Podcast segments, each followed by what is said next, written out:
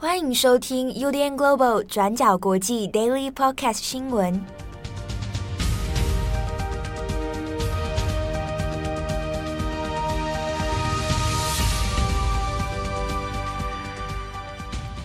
Hello，大家好，欢迎收听 UDN Global 转角国际 Daily Podcast 新闻。我是编辑七号，我是佳琪。今天是二零二一年五月十四日，星期五。好，我们这一集还是一样是用远端录音的方式，不知道大家昨天听到我们的 daily 感觉怎么样？看起来应该是还 OK 吧？嗯，对啊，整体来说应该还算是蛮好的。好，那昨天呢，我想很多在台湾的朋友应该都有经历了一阵这个七上八下的一些状况哦，一下子是疫情延烧，然后一下子又出现了这个断电的问题。佳琪，你昨天有断电吗？我们家没有哎、欸，哇，还算是蛮 lucky 的。但我知道郑红有被断电，这个、整个转角国际只有郑红被断电，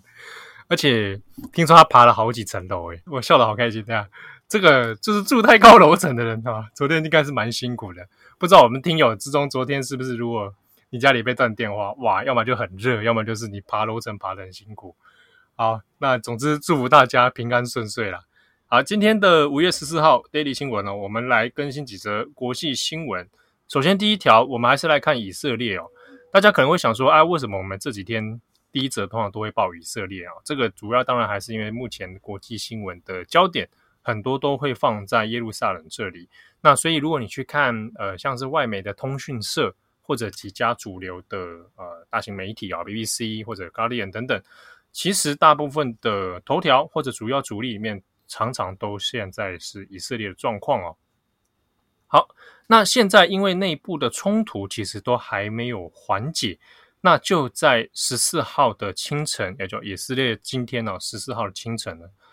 就突然的开始增派了一些军队到加萨的走廊边境哦。那这个以色列这边是说会加强空军跟地面部队的攻势。好，那空袭的部分因为这几天都有在进行，所以大家可能也就不意外哦。但这边比较。要谈的重点是在于地面部队这件事哦，因为如果假设地面部队真的攻进去加萨走廊的话，那这个战争的规模跟状态以及后续的惨烈程度，恐怕就会真的全面升级哦。那甚至可能会也重演了过去二零一四年发生的加萨走廊的地面战争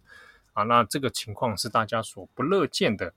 好，但微妙的是。虽然以色列现在已经派了很多的军队啊，具体的规模还不清楚。不过现在以色列官方已经有诶更正他的说法了哈，他们现在还没有把地面部队整个攻进到加萨的境内，那现在只有在边境的地区呢来做开火。好，那这样的做动作看起来是比较像是用军事施压的一种方式啊。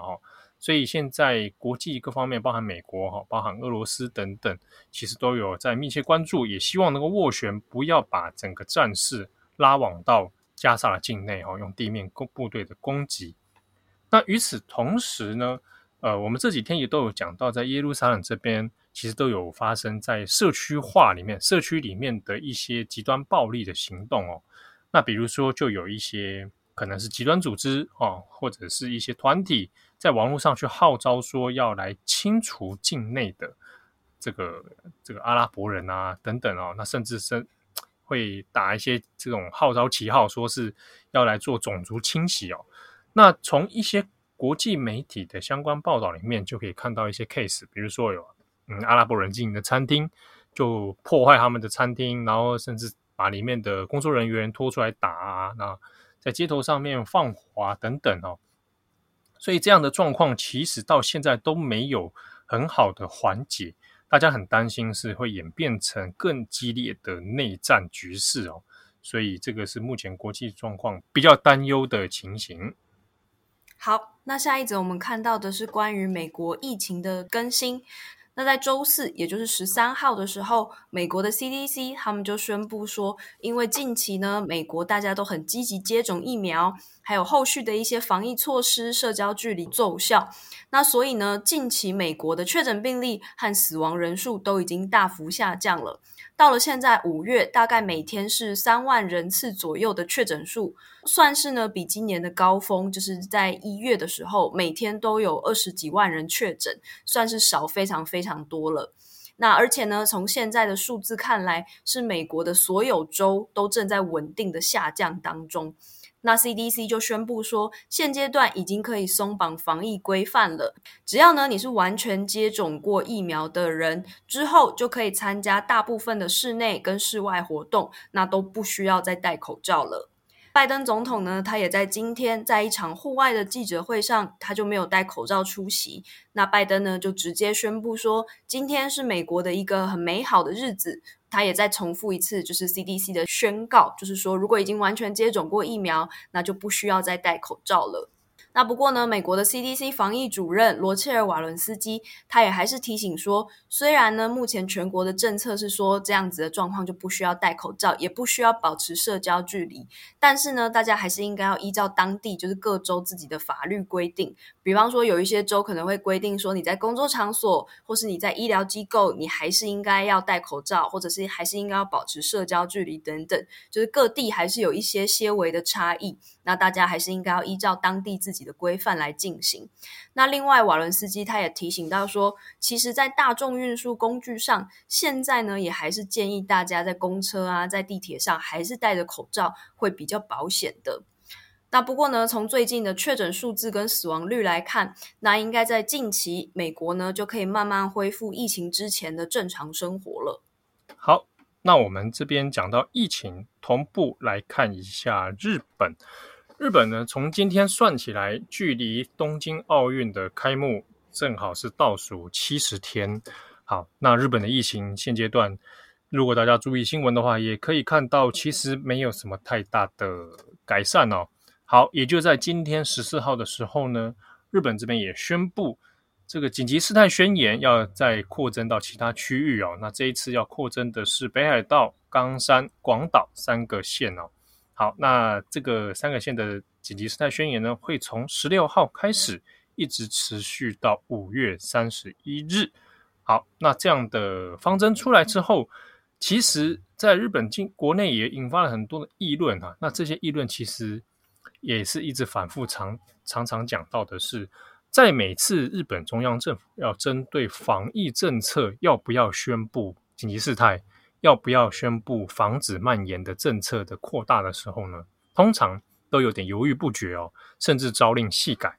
那这一次的今天早上宣布这样的紧急事态宣言呢，就又被批评说是啊，中央政府又是在左右踌躇之后呢，才又宣布这样的事情哦，所以就也同步其实被骂得蛮凶的。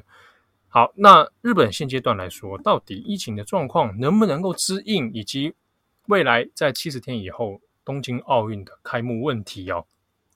那现阶段大家可能也有看到，日本陆陆续续都有在做一些调查哦。那做民意的调查里面，大部分几家媒体以及机构所做出来的，大约都是在超过五成到六成的地步，那是反对。这个东京奥运来举办的，那大概只有三成多是支持能够正常举办。那这是民意调查里面所显示的现象哦。那就在昨天十三号的时候，十三号傍晚呢，日本的相关医师团体其实也有送出了请愿书。那这个请愿书是说，呃，希望中央能够慎重考虑终止举办奥运。那他们的理由在于说，现阶段的医疗人员其实也没有办法来支应。东京奥运所需要的资源了，那这样子看下去，实在是很难来来安心的举办奥运哦。好，那我们昨天转角国际这边也出了我们的作者的深度专栏，有谈到了这个问题。如果大家有兴趣，可以来看一下。如果真的要停办奥运的话，是真的可以的吗？好，那实际上他要面临的难关有很多。那尤其现在对日本来说呢，这些奥运的问题其实已经是政治的问题了，已经不是防疫的问题。好，那讲到日本方面，我们这边也再来更新一则哦，就是我们先前有提过日本的一位记者北角玉树，那他是长期在缅甸这边来进行这个专访，来进行这个新闻的工作的。那他因为之前呢被缅甸的军方给逮捕哦，那逮捕的理由是说他触犯了缅甸在地的法律，那支持这个非法的暴动行动啊，那以及支持缅甸民众的不服从运动，所以将他逮捕并且起诉。好，那北角玉树的新闻出来之后，因为他是从在自自家里面，然后被军方带走哦，那也把他的一些相关工作资料以及文件都全部带走了。那当时日本的政府还有外交部这边呢，都有去做一些斡旋，那希望能够缅甸军方赶快把这个记者放出来哦。好，那这个事情到了缅甸当地时间的十三号，由缅甸的国营电视台。就突然发布了一则新闻，说：“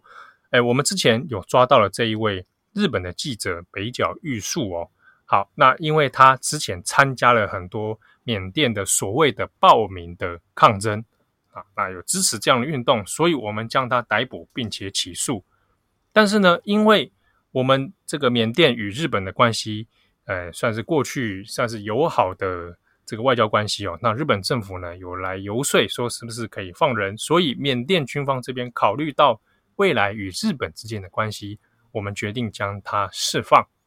好，那这个新闻出来之后，其实大概就是由缅甸军方来做一个保证了哈，北角玉树可以被释放。那今天十四号的上午呢，日本的这个外交相就有来做说明，说现在已经确定跟缅甸军方有做了一些接触了。那最快最快的话是今天就可能把北角玉树接回日本，但具体的时程其实还不知道哦。好，那这边我们要讲一个补充一个是说，呃，其实过去北角玉树并不是第一个在缅甸被抓到的记者哦，在缅甸政变的初期的时候，就有一名记者不小心被算是误抓哦，在日本的解解读里面是说被误抓，他也是一个独立记者。那被误抓的第一天，就马上有日本这边的外交人员去跟缅甸军方沟通之后，当场就放人了。那可能当时，诶，当时其实在日本的新闻讨论里面，很多人就有有些人困惑啊，说，诶，为什么日本的动作可以这么快，而且马上就说服军方？那这之中考虑的点，还是在于日本与缅甸之间，的确在长年以来有一些呃经济方面的大型合作。那比如说有一些缅甸的经济园区，其实是日本的各家集团来集合起来投资的。好，那其实长期以来，过去在这个翁山苏姬爸爸还在的时候，那那时候过去日本其实就有一些包含军事以及经济方面的一些往来交流，所以长期以来的确日缅之间是有一些深度合作关系的。好，那所以日本在早期呃先前缅甸军事政变的时候。对于要不要谴责缅甸政府这件事情，起初的态度有一点点暧昧啊，啊，那后来才是跟进这个国际的趋势来做一个态度的表态哦。好，那我们最后来聊一则前几天的新闻好了，就是那个艾伦秀，就艾伦秀他在前、欸、为什么这个反应？没有艾伦秀啊，我刚才正想，对，就是艾伦秀他在前天的时候宣布说，明年的第十九季会是最后一季，那之后就要收播了。二零二二年嘛，对，二零二二年，所以艾伦秀真的要走入历史了。对对对，然后他在昨天就上了那个今日秀，就 The Today Show，他去接受一个专访，嗯、那个专访大概有半小时，我应该看了差不多。然后他里面就有谈到很多他为什么要做这个秀啊，然后他为什么要结束啊，然后还有被主持人问到，就是最重要的那个，嗯、就是跟去年二零二零年 BuzzFeed 就是爆料他，我们转角之前也有做过嘛，就是爆料他有一系列的。对对对对就是假装人很好，但其实私底下个性很差。就假装很 be kind 的，对对对，假装很亲切，但私底下人很差。然后还有说什么纵容员工性骚扰等等之类的，你可以跟大家回忆一下那个。好，这个部分大家 有兴趣可以去看重磅广播，我们这做了一个叫“暗黑艾伦秀”嗯。而且因为这几天中文媒体有报艾伦秀嘛，就那篇文章好像是被 Google 搜寻吧，一开始有人也开始有涌进来去看那篇文章。总之，他在二零二零年。那个时候就爆出了一系列跟好像有有点觉得 Allen 是双面人啊，好，然后有涉及到一些可能职场霸凌啊，那跟他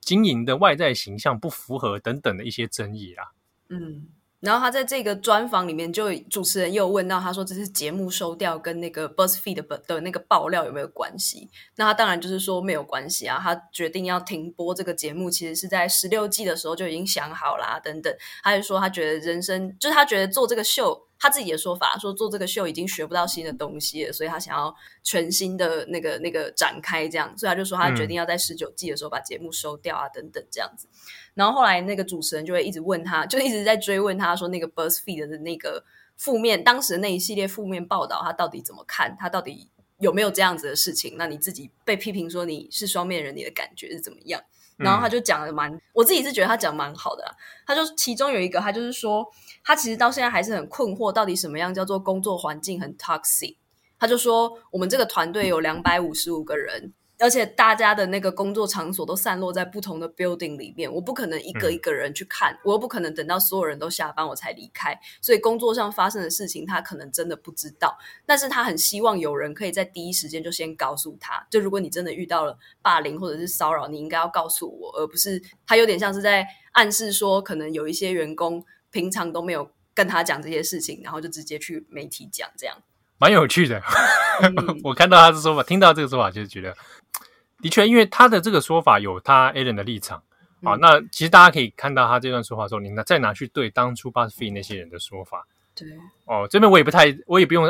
暗示什么，大家其实两相对照之下，的确有一些各说各话的部分。对，然后还有另一个是说，主持人就问他说：“你觉得这一次你自己有没有受到那个取消文化，就是 cancel culture 的影响？你有没有觉得因为 BuzzFeed 的那系列负面报道，让你整个人好像突然失去了所有的公信力，然后所有的攻击都开始朝向你这边？这样，The Guardian 给他那篇专访的标题是给他下说，他觉得对这一系列的负面报道，他说是很 misogynist 的，就是很厌女的。”他就说，大家都觉得我是一个女生，那我同时又是一个 boss，所以很多人可能就会揣想说我私底下的个性一定很差等等。而且更怪的事情是说，他说自己这十几年来其实都很少收到负评，大家在表面上都会说，哎，你很亲切，你很 kind，你是一个好人。可是为什么当 BuzzFeed 的那个负面报道二零二零年一出来的时候，所有在他身边的人或者是他不知道的人，全部都匿名跳出来说，哎，其实 Ellen 他以前就是一直是这样，他个性就一直很差，就是变成。为什么你以前都不告诉我？然后等到有这个负面报道跳出来的时候，就变成排山倒海的负评。啊、他以前都不知道自己被这么多人讨厌，嗯、为什么原来有这么多人讨厌他？这样有一点像是在帮自己辩护。嗯、对对对，这个哦，哎，这也真是不好说。嗯、怎么讲呢？就是的确，比如说有一些状况，如果我们今天想着别的情境，哈，也有可能很多人其实是不敢讲。对对，尤其你在职场上面对，假设我是小员工啊，我的 boss 是 Ellen。啊，有些事情我还真不敢讲哎，对不对？对啊。啊，我今天看到这个 BuzzFeed 打开一个破口，那我当然这这排山倒海而来，好像也蛮正常。对，对啊。但是我我倒是觉得，当然有些事情它它有涉及到一些如果法律问题的话，那的确要交给司法解决了。比如说，到底谁说的是真的？嗯、那这些事情案情存不存在？啊，但我倒是觉得，有些舆论上面的讨论倒是以。比较过分的是针对于性别的部分，对，你应该讨论是他这个人在是不是被指控那一些职场伦理上面出了问题，而且里面提到的那个性骚扰那件事情，其实跟他本人都没有关系，是指控他底下的主管有性骚扰。对，然后而且华纳兄弟的那个公司也立刻把制作人就是解雇了。对，这个这个我们上次呃去年那个中广播倒是有提到这一点，就是大家厘清里面有些关键人物哦，他不全然是 Allen 一个人。它有包含到它底下一些事情，对对对，那涉及到 Allen 个案的啊、呃，有一些指控是别人啊，比如说包含其他有上过他节目的来宾，嗯、哦，有一有那时候当时出面讲过 Allen 的一些差别待遇等等啊，对啊，不过讲起来的确是，嗯，经过了这个十多年哦，嗯、那社群媒体的发达的确会让很多的公众人物形象或者什么，其实要要毁灭是蛮快的啊。对啊，透过社群媒体啊等等。不过现在上网络上的舆论都还是比较是感伤跟怀念居多啦，因为这个节目真的就是十九季了，哦、也很多年了，然后走入历史这样。陪伴，我想是陪伴有一些在至少至少至少在美国陪伴蛮多人长大，对，对不对？对尤其他也是很有指标性的一个 LGBT 的节目啊。他就说他当时做这个节目的时候，是还有很多同志会因为霸凌或者因为什么样的状况而自杀的那个年代，所以它的存在是很有指标意义的。哦好让大家看到一个快乐的同志的形象。对，我想如果从我们的确，你像你刚刚讲这蛮好。如果我们从一个角度，我们站得高一点来俯瞰这个这个生态圈、这个媒体圈的话，嗯、的确你可以看出 Ellen Show 它在整个脉络里面它存在的社会意义在哪里。嗯，好，那以上是今天的 Daily Podcast 新闻。那希望大家有一个美好的周末，祝福大家身体健康，也注意一下防疫的措施哦。我是编辑七号，我是佳琪，我们下次见，拜拜。感谢你的收听。如果想知道更多资讯，请上网搜寻 UDN Global 转角国际。